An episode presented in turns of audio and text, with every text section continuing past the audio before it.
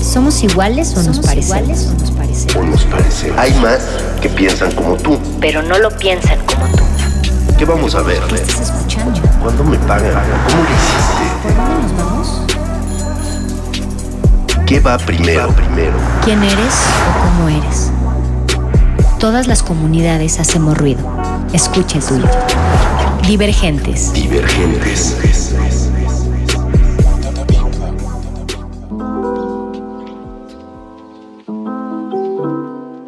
Divergentes. Hey, ¿qué onda, divergentes? Buenísimas noches. Estamos de vuelta. Qué rico es regresar un jueves más por acá. Y muchas gracias a ti que nos sintonizas y por navegar con nosotros a través de estas frecuencias universitarias a cargo de Radio UNAM 96.1 de FM. Gracias, gracias y ultra gracias por prender tu radio o tu internet desde el otro lado del mundo. Chicos, antes de que todo esto suceda, acá la sección de grabaciones está Ferrini, Arturo González en cabina, Eduardo Luis Rodrigo Aguilar, Juan Luis Eru, Eddie y a este nombre, eh, bueno, increíble, ¿no? Que hace divergentes y a este enorme espacio en general por abrirnos los micrófonos para que las mentes de nuestros invitados nos compartan su camino como una forma de intercambio, de diálogo con la audiencia. Amigos, la verdad es que estoy aún más emocionada porque se encuentra Marche aquí con nosotros, en- entre que ya la quiero entrevistar, en que y ya quiero poner sus rolitas. La verdad es que, a ver, me encantaría decir que nos visita desde el norte de México, se presentó en el Frames y quiero decir que siempre donde pisa la rompe durísimo. Y para darles un poco más de contexto, y es un fenómeno en redes sociales, ícono de la moda y aparte todo es demasiado eh, increíble en ella, o sea, es demasiado joven y su sonido es muy fresco. Marchi, ¿cómo estás? Hola, muy bien. Muchas gracias por invitarme. Estoy muy feliz de estar por acá, la neta. Y pues nada, gracias. Oye, cuéntame cómo fue tu camino de Sinaloa hasta acá. No, pues aquí ahorita viene dos semanas, viene el Frames justo que fue el sábado y vengo a aprovechar para hacer unas sesiones porque estoy escribiendo mi próximo EP. Entonces, pues sí, vengan dos o tres semanitas vengo. Eso, Marchi, quiero decirte que me encanta la imagen en serio que le pones a todo tu material y tú, ¿no? Y aparte de haber querido Radio Escucha, te invito a que pases a sus redes sociales a ver de lo que estoy hablando. En serio, qué bonitas fotos, el behind the scenes están muy... Está todo muy impecable. ¿Cómo es que logras siempre estar tan icónica y, y como que arreglar todo en tus redes? Pues yo no, no, o sea, no sé si sea icónica, pero o sea, soy muy fan del audiovisual desde siempre, entonces como la estética de video, fotografía, siempre ha sido muy lo mío, entonces sí quería, o sea, no quería hacer un proyecto musical donde solo fuera la música, quería que se respaldara muy bien por la imagen. Claro. Entonces, pues sí me preocupo bastante por conseguir como hacer mejor team con la productora de video, con los de foto. Y pues en realidad ya está en mi cabeza más o menos y solo pues defino como un branding de que ah, colores, eh, figuras y ya los voy haciendo por EP. O sea, porque he hecho dos, dos EPs. El primero se llama RGB, como el formato de color, y ya es como colores primarios. Y este último álbum es Black and White, que todo es blanco y negro. Uf, está increíble.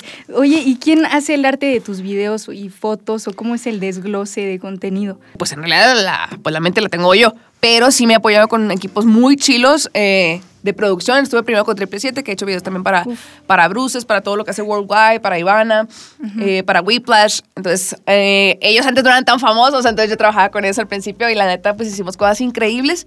Y después cambié de proveedores y me fui, a, me fui adaptando con diferentes camarógrafos o con diferentes equipos de producción. Pero en realidad la idea, pues, la tengo yo muy, muy en mi cabeza, pero parte de mi personaje, o sea, audiovisual lo desarrollé con Triple 7 en el disco pasado. Está increíble. Oye, y aparte, hablando de tu contenido, nos compartes tu día a día en TikTok, principalmente, eh, pero veo que también hay una estrategia de contenido, ¿no? También pensada y tan genuina también. ¿Cómo es que puedes hacer tanto material y hacer música al mismo tiempo y muchísimas cosas más? Venir a, a México a tener un concierto increíble. ¿Cómo es que te acomodas en eso? Pues no, no sé, a veces no soy tan organizada, o sea, como soy una persona tan desorganizada, tengo demasiadas agendas, entonces la gente cree que soy organizada, pero no, como tengo tantas cosas que hacer, o sea... Pero cosas puede ser que yo me, me pongo en ellas, ¿no? O sea, yo hago música, hago mis videos, hago lo de la foto, hago lo del contenido, tengo un trabajo alterno, canto en todos lados y además, pues, eh, me gusta mucho el deporte. Entonces, pues, me tengo que organizar, si no, no sale, ¿sabes? Entonces, eh, con el contenido, la verdad es que me divierte, te digo, siempre me divertido esta parte del storytelling y de, y de generar content, como desde que estoy en secundaria, prepa. Y pues ahora ya se puede hacer público, entonces no, es no existía como la red social, así como para publicar tu día a día. Y ahora pues nada más es algo común para mí. Entonces, pues me gusta mucho compartir quién soy, eh, mi día a día y pues obviamente todo relacionado con la música, ¿no? O sea, tampoco es como que uso mis redes sociales como para mi vida personal, sino como solamente en este proyecto que estoy emprendiendo. Ok, ¿y tienes como alguna estrategia de marketing, parrilla de contenido? ¿Cómo está eso? Pues fíjate que antes muchos artistas lo hacíamos, o sea, planear de que este tren, este audio, decir este guion. Y lo que te vas dando cuenta es que entre más es tú, eh, la gente te, te, va a conectar, porque pues cuando las cosas son tan planeadas, pues pierde su chiste, ¿sabes? Entonces, desde que empecé a ser más yo, como que la gente cree que me conoce. Y digo cree porque pues yo no estoy conociendo a la persona al otro lado, ¿sabes? Claro. Pero pues yo como hablo en mis videos, hablo en la vida real, entonces para mí es más natural ya. Antes cuando los planeaba así decía como, ay, qué hueva. O sea, y trataba de no decir groserías, trataba de no hablar golpeado, tra trataba de no hablar norteño. Entonces hasta que me des deslindé de esas ideas, como que empecé a avanzar en ese aspecto. Uf. Entonces no, no tengo una parrilla de contenido. Nada más tengo bien claro que son mis ideales, o sea, uh -huh. que hago música, que escribo para otros artistas, cómo es mi música y pues explicar lo que me está pasando en ese momento, que es lo que habla mi música. Entonces, pues así entre, como es tan orgánico, pues sale muy natural. Claro, pero bueno, vámonos por partes porque hay muchísimas cosas que preguntarte y quiero hacer un recorrido por tu mente si me lo permites. Hablando de la contraparte, ¿no? De lo que se ve en redes, ¿qué dirías que es lo más difícil de emprender en un proyecto? La inversión, ¿sabes? Okay. Porque cuesta mucho trabajo, o sea, la, la música no es un, pro, un, proyecto de negocio que te da el primer año, ni el segundo, ni el tercero, pues. Uh -huh. Pero que cuando te da, pues te resuelve la vida, ¿sabes? Entonces, pero puede que pasen 10 años. Entonces, sí. uno puede creer que le están metiendo y metiendo y metiendo y metiendo dinero y se va a fondo perdido, que en realidad se va a fondo perdido. o sea, pero eventualmente funciona.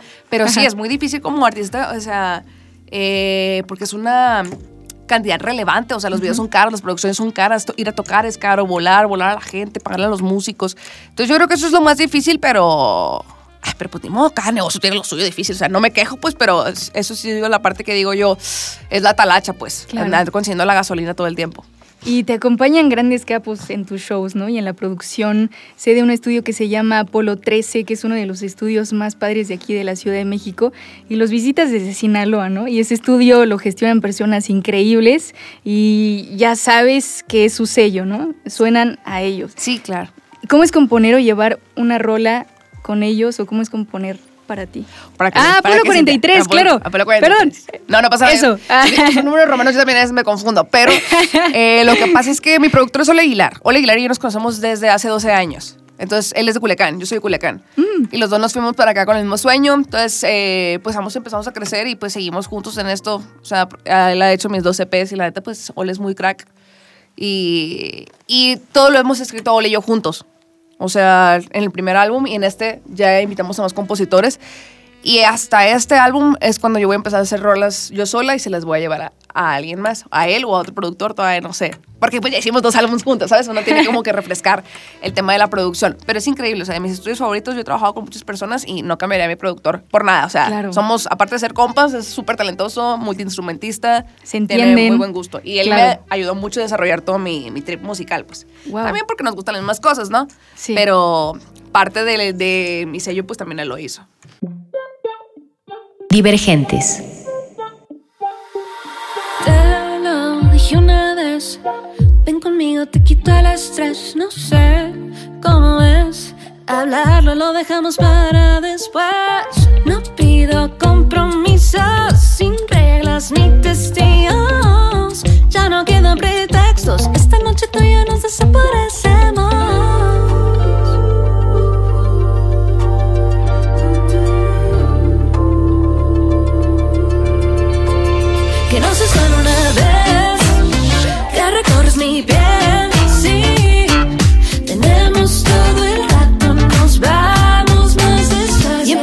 Otra vez,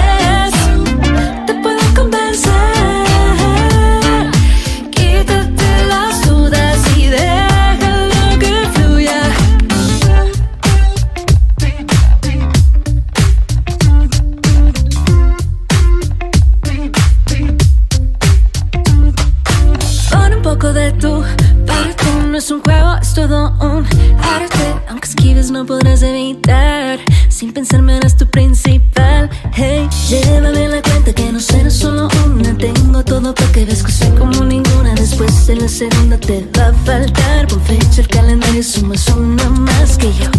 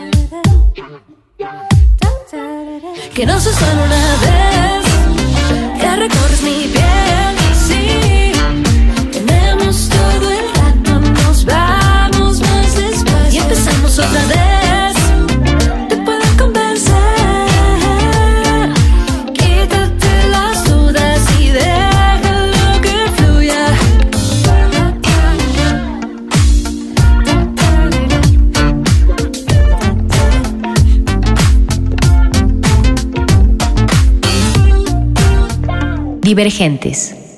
Pues yo escribo, fíjate, antes yo escribía de cosas que no me pasaban, ¿no? Porque como me, que me da penita yo. O sea, ser compositora ya no es fácil. O sea, andar así ventilando tu vida personal, pues no, la neta. Y no era muy lo mío. Entonces mi primer álbum sí fue como más relajado, más divertido y chance una que otra historia ahí mm, exa- exagerada, ¿no? Y mi segundo álbum, la neta, sí fue de pie a pa sobre mí. O sea, tiene nombre y apellido ese álbum.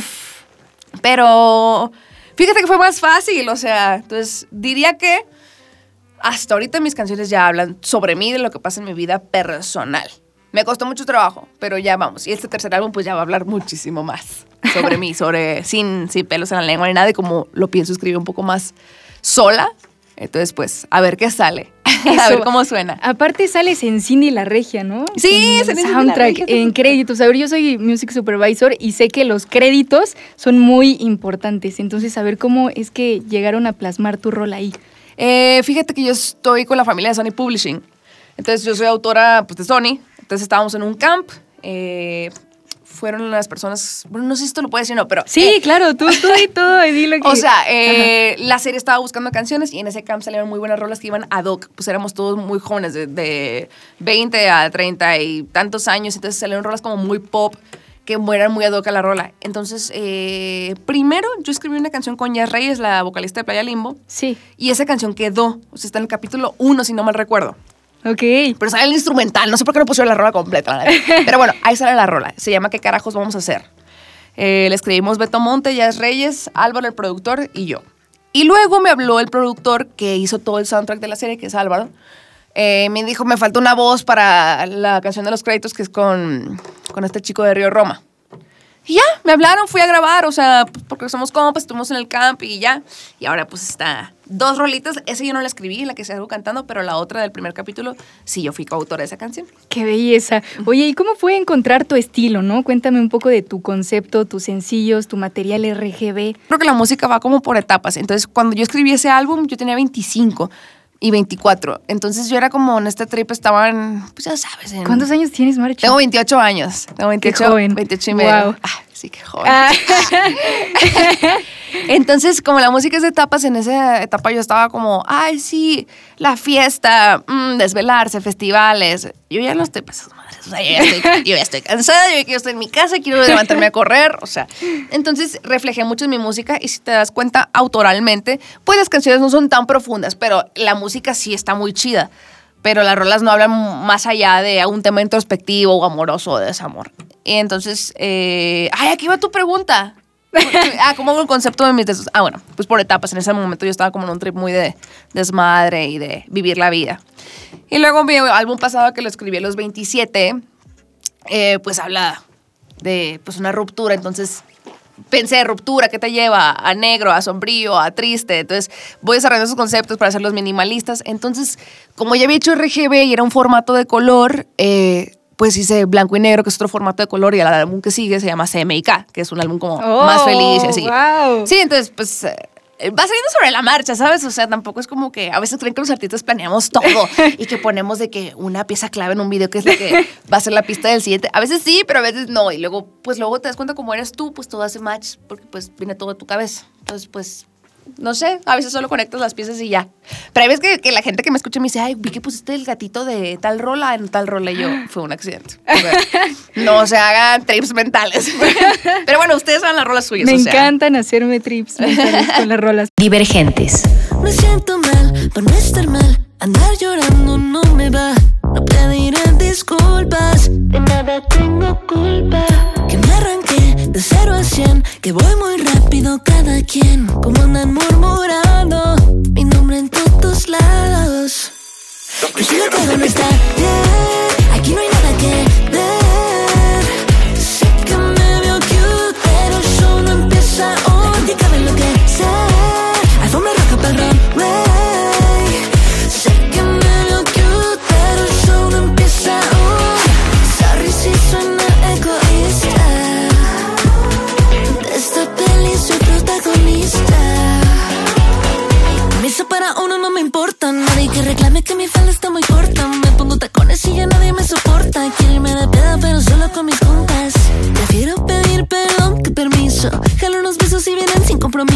No busco nada serio, insisto.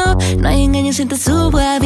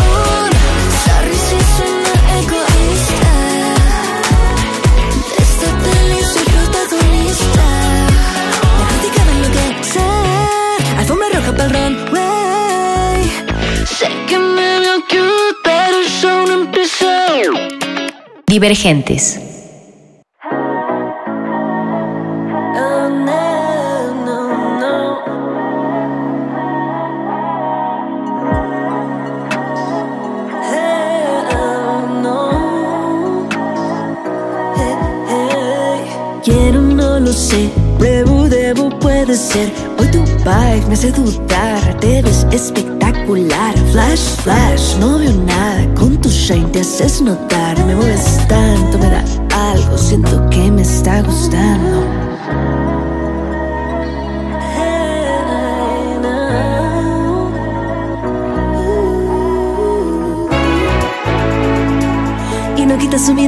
De la mía. Quisiera probar. Me provoca demasiado y quedo fría. Sé que no hay vuelta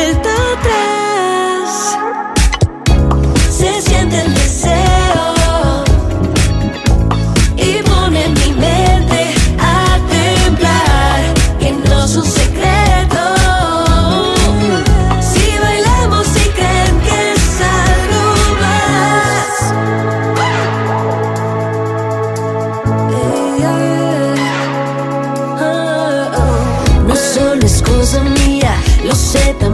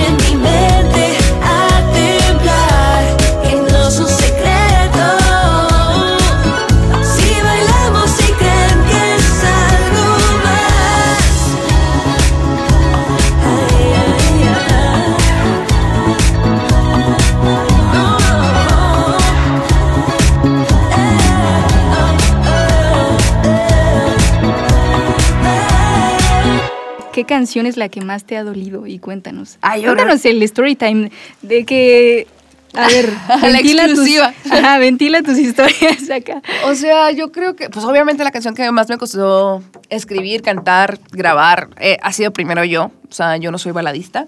O sea, no que no haga baladas, sino que yo no sacaba baladas en mi proyecto. Esta canción la escribí con Ale Seger, no sé si la conozcan. Claro. Es una gran compositora. Sí. Su proyecto está padrísimo, Ale y yo somos amigas. Ale también es, eh, Ale es de Sonora, yo soy de Sinaloa. Entonces, pues sí, aquí en, en la ciudad como que todos los norteños nos juntamos, ¿no? Entonces, eh, pues le dije que me iba a escribir esta rola.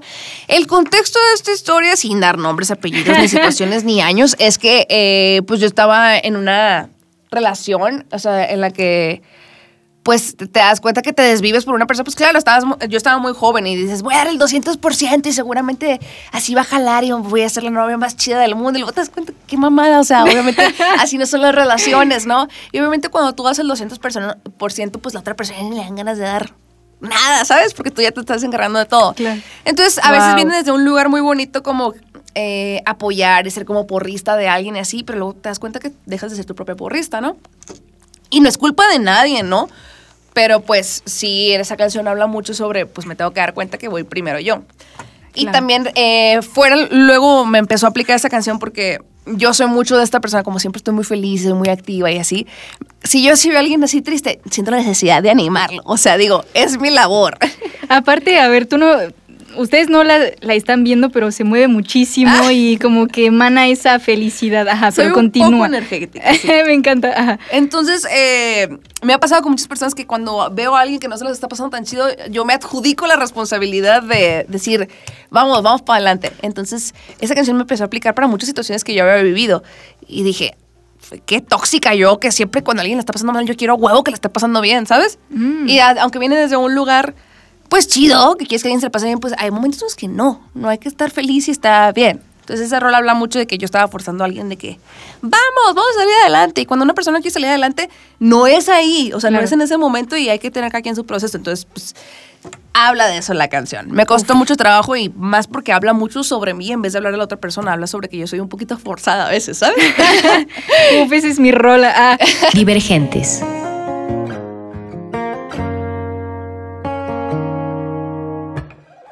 Que me fui cuando más me necesitabas, van a decir.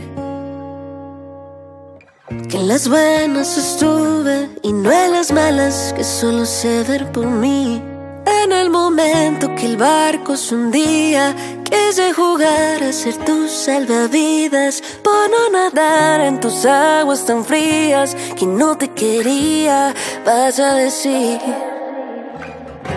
Y todo lo que traje para los dos, no lo quieres tú, me lo quedo yo.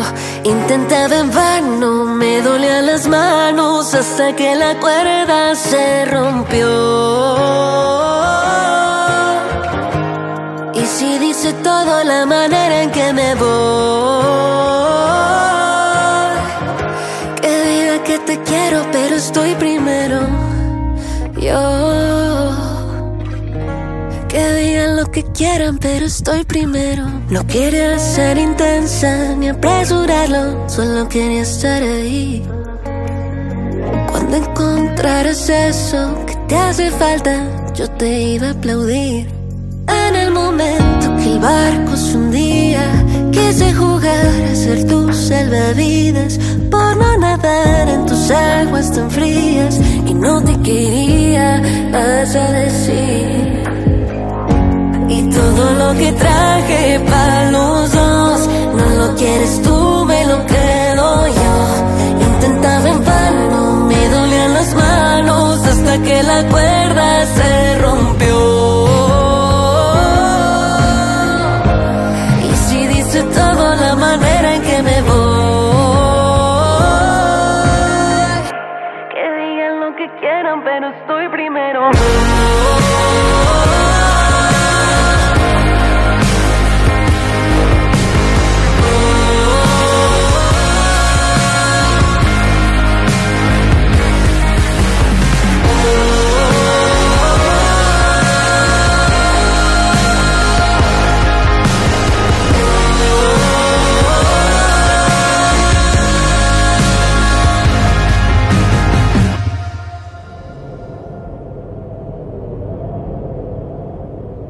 Divergentes.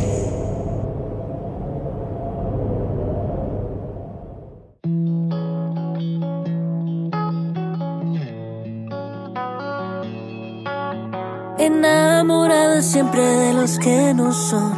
Verme en el espejo y no saber quién soy. Ay, qué. Saludos a mi yo del 2010.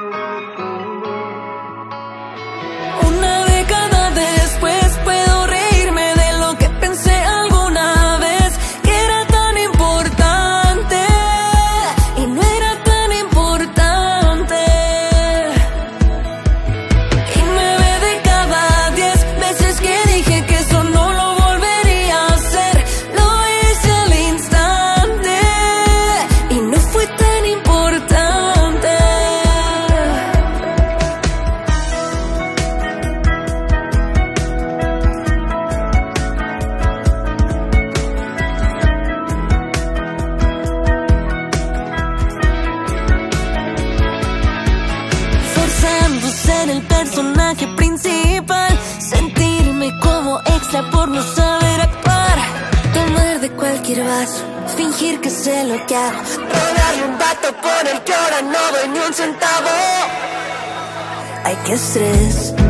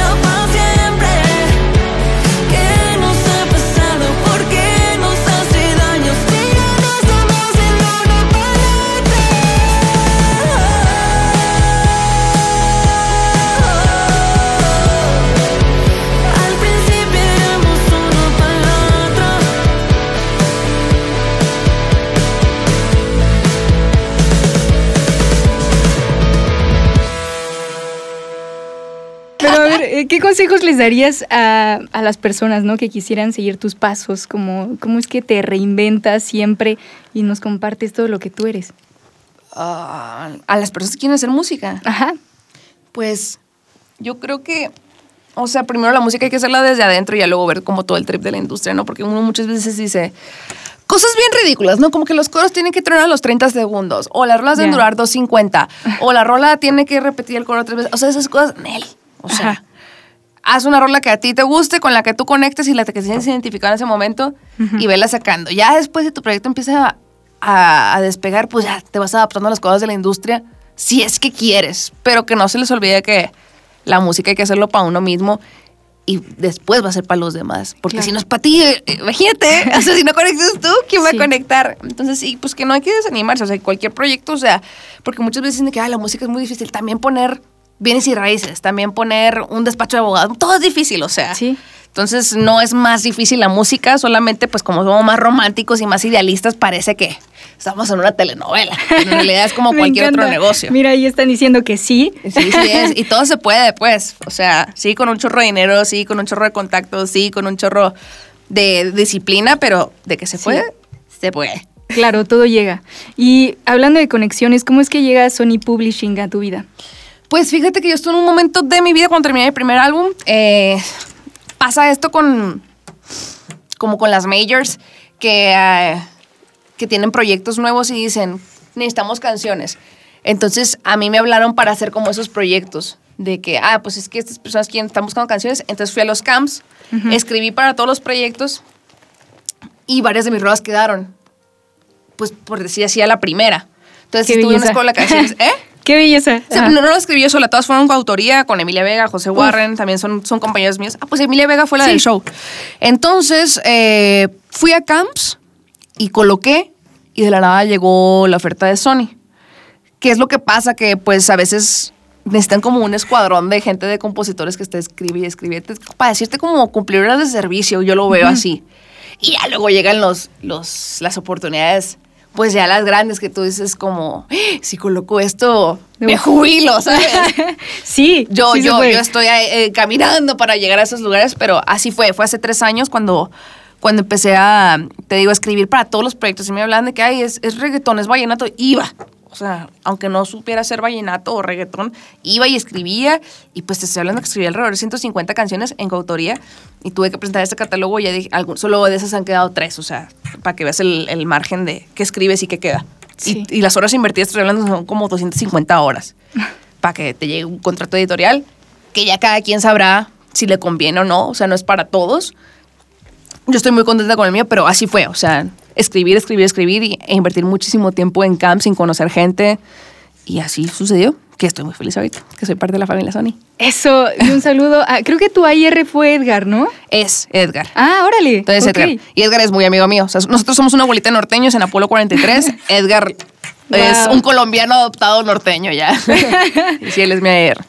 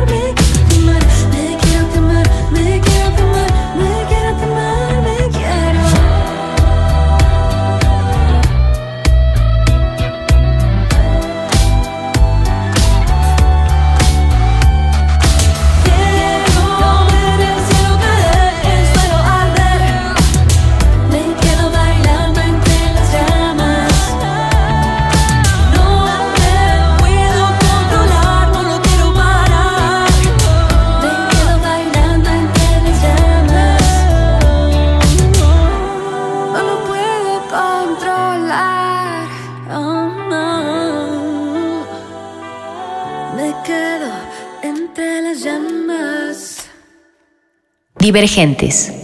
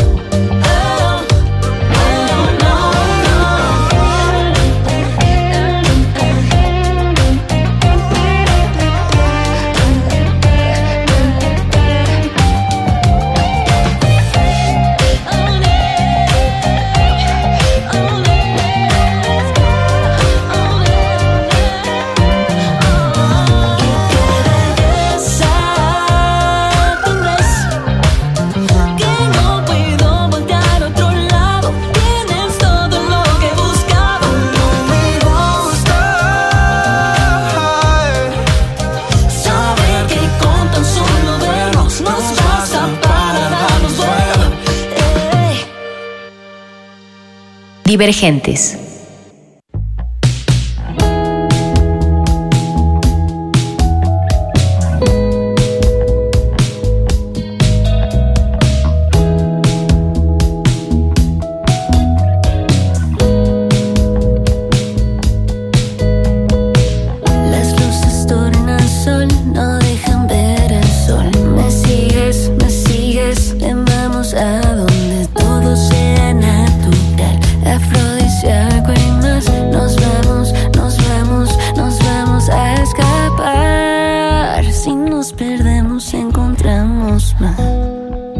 Siempre ahí nos vamos a quedar.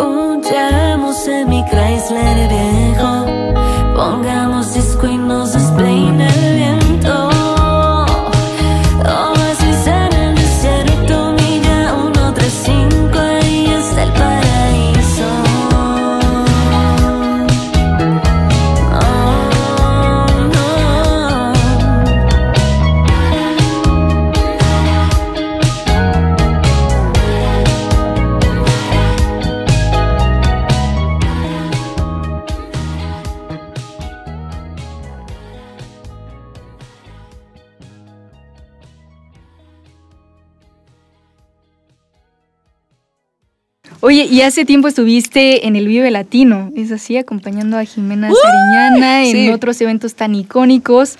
¿Cómo es presentarte con artistas y públicos tan grandes? Fíjate que mi- esa fue mi primera experiencia en un festival, que donde yo fui corista de Jimena Sariñana. Éramos un, o sea, la idea de Jimena era esa, esa vez como hacer una fiesta de niñas que cantaban, o sea, era un coro de 20 Increíble. morras. Ajá. Y ya fuimos al Vive Latino y ahí sí era como un poco más real porque decía, ay, bueno, no estoy yo sola, o sea, no, no le veo la cara a la gente y no nos ve la cara a nosotras, entonces era más relax. Ya hasta que compartí escenarios más grandes, tipo que, que me subí el de Cani García, que me subí el de Piso 21, ahí sí dije como, "Ah, ay, qué loco. Pero si te soy muy honesta, yo, soy, yo prefiero el... O sea, no, no quiero decirlo así. O sea, me siento más cómoda en un escenario enorme donde no puedo ver caras que un frames. O sea, en el frames estaba muerta de miedo. O sea, yo cantar así íntimo, así bajito, con un solo instrumento, viéndole la cara a la gente, me da pavor. ¿Cómo les fue? Cuéntame todo. Muy bien, ¿Qué sea- cantaron? ¿Cuánto tiempo duró? Cuéntame todo, échale sazón. Pues, o sea, yo, yo abrí, eh, o sea, el show de Emilia y pues yo me lo metí de guitarra acústico, que si la gente conoce mi música, mi proyecto no es de guitarra acústica, o sea, es de full band, pues de coherencias y sí, desmadre. Pero, pues bueno, yo me adapto. ¿Y quién te acompañó en la guitarra? Ah, Sergio Ponce. Sergio Ponce es un muy buen amigo, eh, guitarrista buenísimo, ha tocado con Belinda, Silvana Estrada también. ¿no? con Silvana. Estrada, ha tocado con Vanessa Zamora. Es, es increíble, es increíble, toca muy cool. Y él y yo somos muy amigos desde que yo llegué a la ciudad. Ajá. Hemos tocado algunas veces juntos, él me da clases de guitarra y hasta la fecha somos muy amigos. Y pues a estas alturas yo le volví a hablar, ya no tocaba con él porque pues mi productor que siempre toca conmigo. Pero pues el Sergio estaba disponible, hace mucho no nos veíamos y dije, pues ¿quién mejor que él para hacer un arreglo perrísimo en guitarra? Entonces fue con él, toqué las canciones de mi último álbum que son más ad hoc para tocar en, en guitarra acústica y ya luego Emilia se aventó todo su show del último álbum y del pasado y presentamos la rola que vamos a sacar juntas eh, esta semana. Y ya tienen portada y todo. Vi por ahí un TikTok increíble. que- Ay, estás bien enterada Eh, tú. Yo aquí, uno se tiene que documentar. Sí, eh, ya, ya tenemos la portada de todo, la hicimos con Ole la canción. Eh, yo quiero aclarar esto, yo no escribí esta canción, me invitaron nada más a subirme a cantar, porque por ahí en un TikTok dije que, ay, esta canción escribimos. No, yo no la escribí. la Eres escribí. parte de ella. Soy parte y ya. Pero Emilia y yo hemos hecho muchísimas canciones juntas. Y ya, pues esta canción sale el 8 de febrero y se llama Tal vez algo más. Eso, pues para que le escuchen por ahí. Oye, y también, a ver, estuviste en La Voz México. Cuéntamelo todo. No, ¿por qué triste? Qué increíble. No, pues, no sé, no sé si has visto un TikTok sí, mío. sí vi, sí vi, pero o sea, creo que el presentarte con, con esas personas está Sí, brutal claro. y creo que es un gran paso. Sí, eh, pues lo que pasó fue que me invitaron a, a la audición y pues fui, fui a la audición de La Voz, pero yo no tenía muy identificado, o sea, para que me entiendas, yo soy cantante, fui mucho tiempo cantante de hueso. El hueso Ajá. es que cantas en bodas, en bautizos, en, en todo. Entonces tu, tu voz se vuelve tan genérica cuando haces hueso. O sea, porque tienes que imitar a muchas personas, a Yuridia, a Alejandra Guzmán. Entonces yo había perdido mucha mi identidad de voz en ese entonces. Entonces yo canté una canción y cualquier cosa, la neta. Yo también veo la audición y digo cualquier cosa, la neta. ¿Quién es? ¿Quién sabe? Se viste X, ni tiene estilo, o sea, ni tiene una identidad. Aunque yo en mi vida normal sí la tenía, pero no me proyecté en el escenario como tal. Y la verdad es que estaba muy morra y, y todavía no había desarrollado mi personaje, ¿sabes? Que en realidad pues es yo una versión más Y- exagerada. Y, ahora sientes que ya desarrollaste tu personaje. Ay, obvio, obvio. O sea, que, na- que no fue desarrollar, nada más fue como ser yo todo el tiempo. Pues a veces a uno le da miedo ser uno mismo todo el tiempo, pues porque. No sé, en mi caso es que yo soy un poquito intensa y muy enérgica y antes era como que "Ah, no es tan rápido, no es tan fuerte, entonces como que lo Te apaciguaba. apagabas. Te apagas, pero te haces insípida, pues mejor Sí. sé tú al 100%. Escucho a gente que es muy cursi, muy intensa Ajá. y por no querer ser así todo el tiempo como que se hacen chiquitos y hasta que se explotan todo eso les va cabrón, ¿sabes? Entonces, pues bueno, en La Voz México fui, canté Super X, la, la rola estaba Super X, y pues obviamente me rechazaron, la neta. Yo me fui a mi casa a llorar y ya. Y luego ya, pues seguí haciendo música y me enfoqué más en lo mío y ya, pues me hice. Sé que le da curiosidad. Siempre quiere verme y me da curiosidad. No sé qué le teme.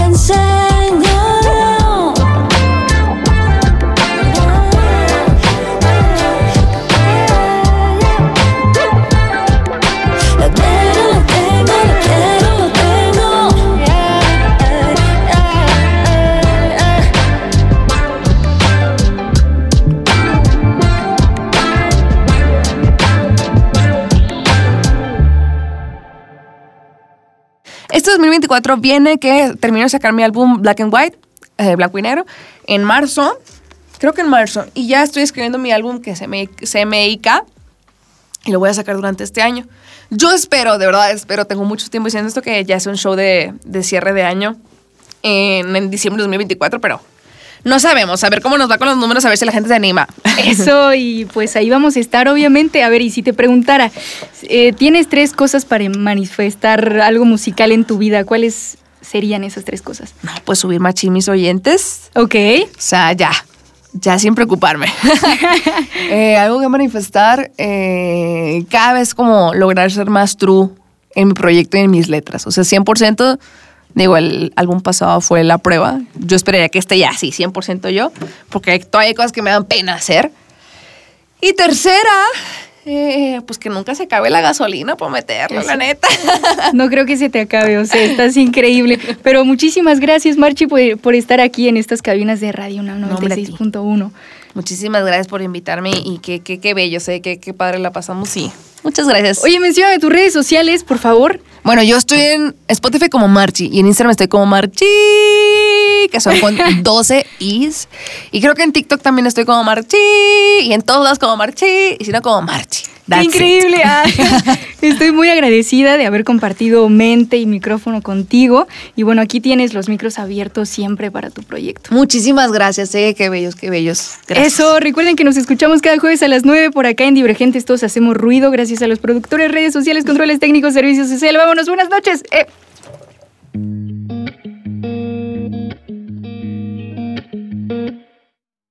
Quiero que te quedes un ratito más porque no vamos a desayunar. Quiero, quiero besos de sabor café. Imagina estar juntitos hasta el atardecer y besarnos hasta que den las 10 en la cama. El sillón o donde te plazca, tomémonos el día con un par de tazas. Un ratito y ya tú, yo y nadie más para irnos conociendo trago a trago. Dejemos las persianas cerradas, la ropa regada, la luz apagada. Echados en las sábanas blancas, que hace frío en la sala, no en la habitación.